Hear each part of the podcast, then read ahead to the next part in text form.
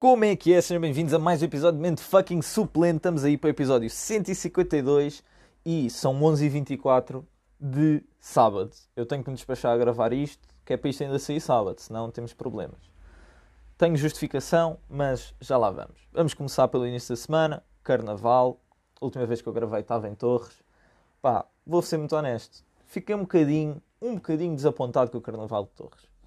Eu normalmente ia os dias todos, desta vez só fui na sexta-feira. Um, mas é pá, não sei, ficou ali a faltar qualquer coisa. Eu acho que era as músicas que o DJ estava a passar eram todas do carnaval em si e não havia outra variedade para aqueles que não conhecem as músicas de carnaval se conseguirem relacionar um bocado. Pá, não sei, foi isso que eu fiquei a sentir. Acabei a noite e fiquei tipo, já tive em carnavais melhores. Estava à espera que ao fim de dois ou três anos, ou lá o que é que foi, sem haver carnaval, aquilo fosse uma cena tipo, aí é espetacular. Pá, não sei. Deixou a desejar um bocadinho. Um, mas pronto, pá, no fim de contas foi fixe. E pronto, pá, depois já que estava em Torres, acabámos por ir jantar ao sushi. Saudades de comer sushi, foi fixe também. Um, e pronto, depois durante a semana não fiz grande coisa. Nesse dia a voltar do sushi, no sábado, passei em Louros, fui lá ter com a malta, andámos a brincar com carrinhos telecomandados. Um, e eu neste momento ando com uma vontade gigante de comprar um carrinho telecomandado de drift, porque andei lá a experimentar um carrinho que era um BRZ. Pá, aquilo tem bué da graça. Aquilo é mesmo divertido de se andar ali a conduzir a fazer drift. Um, portanto, e agora nisso, esta semana, depois ontem também fui ali à Arena 351. 351? Eu acho que é 351. Uh, que é uma pista de carrinhos telecomandados. Andei lá a brincar também com o carrinho. E. Epá, apetece-me bem ter um carrinho telecomandado. Isto já, já manda meterem demasiados hobbies caros. Portanto, yeah, a coisa é complicada, um bocado complicado. Mas, pá, é fixe. Diverti-me imenso ao carrinho de drift. Depois andei a brincar com outro carrinho que não fazia drift, mas pá, dá sempre a brincar e a giro. E pronto, se eu qualquer dia aparecer num podcast e dizer malta, comprei um carrinho telecomandado, não se admirem, uh, os meus amigos são más influências e depois dá nisto. Mais coisas que eu fiz durante a semana. Pá, fui ao ginásio, só fui uma vez, um bocado, um bocado mal esta semana, foi um bocado mal. Devia ter ido mais. Um, mais, andei a desenhar os logotipos, Powers de Garage. Finalmente estamos a ter progresso nisso. Estão quase prontos, estou só a tratar tipo, da parte das letras, que estou ainda ali a testar um, umas cenas para ver como é que fica. Mas acho que vai voltar a ficar em stand-by um bocado porque tenho que começar a trabalhar na tese. Aliás, não precisa ficar em stand-by. Simplesmente eu perdi tipo 3 dias inteiros só ali a desenhar e a chegar a, a, ideias e não sei o quê e vou ter que passar o dia inteiro na tese e depois tipo uma hora ao fim do dia ou assim tipo ir lá tratar de algumas coisas. Um, mas pronto, estamos a ter progressos nisso, o que é giro. Um, mais cenas. Nem sei. É que nem sei mesmo. Ah, ainda tenho que ir buscar uh, aquele, aqueles pinos para o Civic, para a bagageira. Com o gajo da Onda, como eu falei na semana passada, grande, bacana, encomendou isso na segunda-feira. Entretanto, acho que chegaram quinta. Só que ainda não fui buscar, portanto vou lá segunda. Tenho que ir lavar o carro porque pá, o tempo teve um bocado chato, como devem saber, carros todos cagados de terra. Uh, portanto, amanhã lavar o carro para ir ao casal de câmara clássico. Já não vou há algum tempo. Eu ultimamente tenho ido a poucos, a poucos mitos. Tenho ido ao Aja sempre e fora isso não tenho ido a grande coisa. Um, opá, isto foi isto a minha semana. Hoje estou a gravar esta hora porquê? Porque ontem estava eu nos carrinhos telecomandados, o Henrique liga-me, Estou puto, não sei o quê. Olha, é para dizer que amanhã tenho que ligar. Eu, então estás-me a ligar a dizer que amanhã tens que me ligar. Tipo, já estás a falar comigo. Pá, nem eu vou agora ver um filme, não sei o quê. Não é preciso te mandar mensagem, mas amanhã tenho que ligar. Então, mas o que é que se passa e tal? Ah, pá, ando aí com umas ideias e tal, não sei o quê. Eu, puto, está-se bem, mas é para isso não tens que me ligar. Tipo, bora beber uma jola aí a algum lado.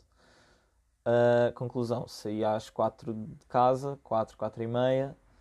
Uh, fui beber uma jola, fomos buscar mais dois amigos, fomos para Sintra pronto, de repente estive em Sintra até às 11 da noite, a beijolas, comemos umas tostas, vimos o jogo do Benfica, porque como devem, como devem calcular, eu adorei ver o jogo do Benfica. Uh, que eu, como sabem, sou um fã ávido de futebol. Uh, ainda conhecemos um cracudo lá pelo meio, que também foi interessante, foi bastante interessante, porque nós estávamos, estávamos na paz, na paz, só ali a falar e tal, ir vendo o jogo, e de repente ficamos assim, ah, bora lá fora fumar um cigarro, não sei o quê, ah, bora. Pronto, fomos lá fora fumar um cigarro, e de repente vem um bacana, tipo, oh, não sei o quê, como é que é, e tal, tal fixe, e tal, pronto, yeah. e nós demos aquela conversa, tipo, ah, não somos, estamos tranquilos, demos só aquela conversa, tipo, ah, yeah, está-se bem, não sei o quê, pronto, de repente já estamos a contar, já nos está a dizer tipo, ah, porque a minha mãe é moçambicana e o meu pai é de Angola e mais não sei o quê. Pá, grande história, de repente já estava a dizer que morava a 5 minutos dali, mas quando ia todo bêbado para casa, adormecia no meio do, dos arbustos, e pá, alta confusão, depois veio-se sentar connosco. Depois lá ficou tipo, é pá, não consigo estar aqui, não sei o quê, pá, vou lá para fora e tal. Está-se bem, mano, tranquilo. E pronto, depois viemos embora com esta brincadeira, 11 da noite. Portanto, neste momento são 11 e meia. E eu estava tipo, bem, será que vai ser a primeira vez que o podcast vai sair depois da meia-noite de sábado? Não pode ser. Uh, mas não, já estou aqui a gravar, portanto está tudo bem. Mas já, a minha semana foi isto. Não teve assim grandes coisas de interessante. Um, portanto, yeah, Pá, não vou acabar o episódio por aqui, mas deixem-me lá pensar uma beca que eu quero falar. Hum, não sei. Sinceramente não sei. Tenho mandado a sentir mais motivado para fazer cenas, o que é fixe. O acordar cedo e ir ao ginásio tem sido realmente uma cena muito boa, porque eu deito-me cedo, acordo ainda está de noite, saio de casa, está a começar a nascer o sol, vou ao ginásio, treino, de repente é tipo nove e meia da manhã e eu já estou a chegar a casa. Tipo, já fiz bué das cenas e venho com vontade de fazer mais. Pronto, dito isto, obviamente só fui uma vez ao, ginásio esta semana, mas não tenho acordado propriamente tarde. Hoje foi exceção, porque ontem, depois dos carrinhos telecomandados, ainda fomos beber café e tal, fazer a serra. Pronto, cheguei a casa, eram pai 3 e tal da manhã. Eram 3 mesmo. Já, yeah, eram 3. Um, portanto, já estou assim. Mas tem sido fixe, tenho-me sentido mais motivado para fazer cenas e é bom. E tenho vontade de fazer a tese, o que também é muito bom, porque, como devem calcular, não tenho andado propriamente muito motivado. Também não, nem sequer tenho falado disso, porque lá está, não tenho feito grande coisa. E está aí a chegar março e eu tenho 3 meses para meter isto a 100%. Portanto, vai ser preciso dar no duro, mas o facto de eu já ter conseguido criar uma rotina e começar a ser produtivo é excelente. Portanto, é isso. Tenho andado motivado com isso. Vi o documentário do KSI no, no Amazon Prime, KSI in Real Life, que pá, eu por norma não há ninguém que eu admire do tipo, aí quero tipo, se me perguntarem quem é a pessoa que tu admiras e em quem te inspiras, pá, não existe uma única pessoa. Tipo, eu vejo bastantes criadores de conteúdo e lá está, alguns deles, como, como é o caso do KSI, do Sideman, eu já acompanho aí desde 2015 e ver a forma como eles cresceram, a quantidade de cenas em que. Em, pa, pa, a quantidade de cenas para as quais conseguiram se expandir e expandir a imagem deles e ver que, tipo, ok, é possível ter sucesso, ser simplesmente tu ir fazendo cenas até chegar a um objetivo. E isso deixa-me motivado e faz com que eu não perca a esperança do tipo, yeah, vou acabar a tese, começar a trabalhar, receber mil euros ou 1500 euros ao mês e pronto, não passa disso. Pá, eu tenho ambições um bocado grandes, portanto, eu tenho de conseguir estar organizado comigo mesmo e lá está, e aqui entra tipo a motivação e o facto de eu ter uma rotina para mim é super importante, porque se eu não tiver uma rotina eu não faço nada. Eu, tipo, os dias passam e eu acabo por não fazer nada. Porque acordo, já é tarde, depois tenho ali o meu, a minha hora, duas horas a fazer cenas, tipo, para começar o dia, depois de repente já é tarde e, e já não vou fazer nada e pronto, e passou-se mais um dia à toa. Portanto, é isto que acontece. Eu vi o documentário do KSI e pá, deu motivação. Deu-me um bocado de motivação, apesar de eu já andar motivado. Gosto sempre de ver tipo, as histórias de sucesso de outras pessoas e ver que apesar de todo, todo o sucesso que é demonstrado e toda a felicidade que passam nas redes, também não deixam de ser pessoas normais e que, e que pá, sofrem com a vida da mesma maneira que nós sofremos. Portanto, yeah, se quiserem ir ver o documentário, é giro. Se não sabem quem é o KSI, pá, sinceramente, se calhar não vale a pena. Mas, pá, é isso. Pá, sinceramente não tenho mais grande coisa a dizer. 10 minutos, tristeza de episódio. Este episódio foi mesmo, mesmo podre. Não, estou a brincar. O episódio não foi podre. Mas, pá, muito poucos temas e eu também, pá, lá está, ando motivado com as cenas, mas não tenho assim nada por aí além para contar. Portanto, yeah, é isso. Não me, vou, não me vou alongar mais. Nem sequer tenho o PC ligado para ir procurar tipo uma cena à toa para fazer os meus 5 minutos de informações inúteis. Mas tenho aqui o iPad. Portanto, se calhar vou. Se calhar vou. Deixem lá ver. Então, vamos falar sobre o quê? Porque é que isto não desbloqueia com a minha impressão digital? Ah, bom. Uh, Deixa-me lá ir aqui ao Google. Então, vamos falar de louva a Deus. Então, louva a Deus. O que é que o que é que podemos saber sobre os louva a Deus?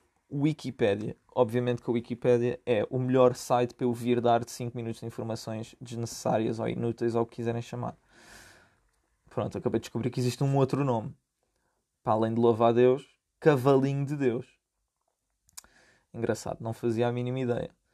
São insetos pertencentes à ordem Mantodea, do grego mantis, que é profeta, e eidos, aparência, que giro. Possuem corpo geralmente alongado e estreito, baciliforme, que varia de 0,8 a 17 Aí é bem, se eu visse um louvadeus com 17 cm, acho que fugia a correr. Há grande variedade de formas e cores dentro do grupo. Formas e cores? Não são todos verdes? Oh meu Deus geralmente associados a estratégias de camuflagem e mimetismo. Existem cerca de 2.400 espécies. Aí é bem, como assim? 430 géneros e 15 famílias. A maior e mais comum família de Mantodea é a Mantidae. Seu nome popular decorre do fato que, quando está pousado, as pernas anteriores remetem à posição das mãos em oração. São animais venerados na China, existindo inclusive estilos de Kung Fu inspirados nos seus movimentos. Há também registros de civilizações antigas, como a Grécia, o Egito e a Assíria, consideravam o louva-a-Deus um animal com poderes proféticos e sobrenaturais, capaz de identificar a localização de objetos, animais ou pessoas perdidas em florestas. O voo do louva-a-Deus remete a voos de caças de combate, conseguindo desviar de ataques de morcegos, um dos seus predadores. Por meio de uma audição ultrassónica, executando mergulhos durante o voo, o comportamento do grupo é complexo, parecendo haver grande capacidade de memorização e de aprendizagem, são insetos comumente mantidos como animais de estimação. Quem é que é o maluquinho que tem um louva-a-Deus como animal de estimação? Se algum de vocês está a ouvir isto, tem, por favor, mandem mensagem e expliquem-me o porquê. Morfologia não queremos saber, fisiologia também não, alimentação também não. Reprodução e desenvolvimento, exatamente, isto é que eu quero saber. Canibalismo sexual é uma prática comumente observada na maioria das espécies. Após o acasalamento, a fêmea pode devorar a cabeça do macho. Espetacular. As razões para essa prática são constantemente debatidas. Estudos dizem que as fêmeas que apresentam dietas de baixa qualidade têm uma chance maior de praticar o canibalismo sexual, em comparação com os machos que apresentam dietas de alta qualidade. Outros estudos consideram que os machos submissos obtêm uma vantagem seletiva ao produzir descendentes. Esta teoria é apoiada por um aumento quantificável na duração da cópula entre os machos que são canibalizados, em alguns casos duplicando tanto a duração da cópula quanto a chance de fertilização. Outros experimentos dizem que essa prática garante às fêmeas que a praticam uma maior produção de ovos comparadas com as que não consomem os seus parceiros. Além disso, ao comer o macho, a fêmea garante que ele continua fornecendo alimento aos seus descendentes, pois, pois além da ejaculação, o tecido corporal dos machos também é utilizado para a produção dos ovos. Uau! Após o acasalamento, a fêmea põe cerca de 10 a 400 ovos, porque isto, obviamente, são números super perto, pá. pá põe ali entre os 10 e os 400, exato. Não sabem se é 11, 12, são 380, faz parte. protegidos por uma cápsula endurecida feita de uma espuma produzida por glândulas do abdômen. Os ovos são depositados no chão, superfície plana ou enrolada em uma folha. Em algumas espécies existe cuidado parental, ou seja, a fêmea permanece perto da cápsula e a protege contra os predadores, em particular algumas espécies de vespa. Pá, vespas são mesmo... Porquê? Porquê? Porque é que as vespas têm de ser este animal? Tipo, não estão... Tipo, ok, têm alguma, algum tipo de função no reino animal, mas é tipo, vem uma pessoa, pronto, vais ser picada. Não fizeste nada, não interessa, vais ser picada. Vem um ovo de louva a Deus, oh, almoço. Pá, desnecessário, desnecessário. Após a eclosão, o louva-a-Deus nasce com, como uma ninfa, pois o desenvolvimento dos mantódios é hemimetábulo, seja lá o que isso for.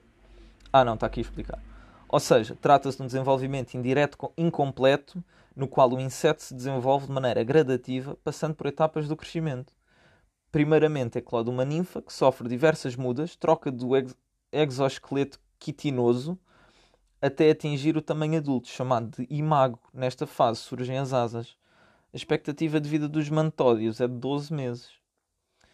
Pronto, olha. É isto, malta. Vamos acabar aqui. Espero que tenham gostado de aprender sobre louvar a Deus. Uh... E é isso. Eu chamo Morse Pollens. Isto é mais um episódio de Mente Fucking Suplente. Pode ser que para a semana hajam mais temas. Estou a contar que sim. E é isso. Nós ouvimos para a semana. Fiquem bem.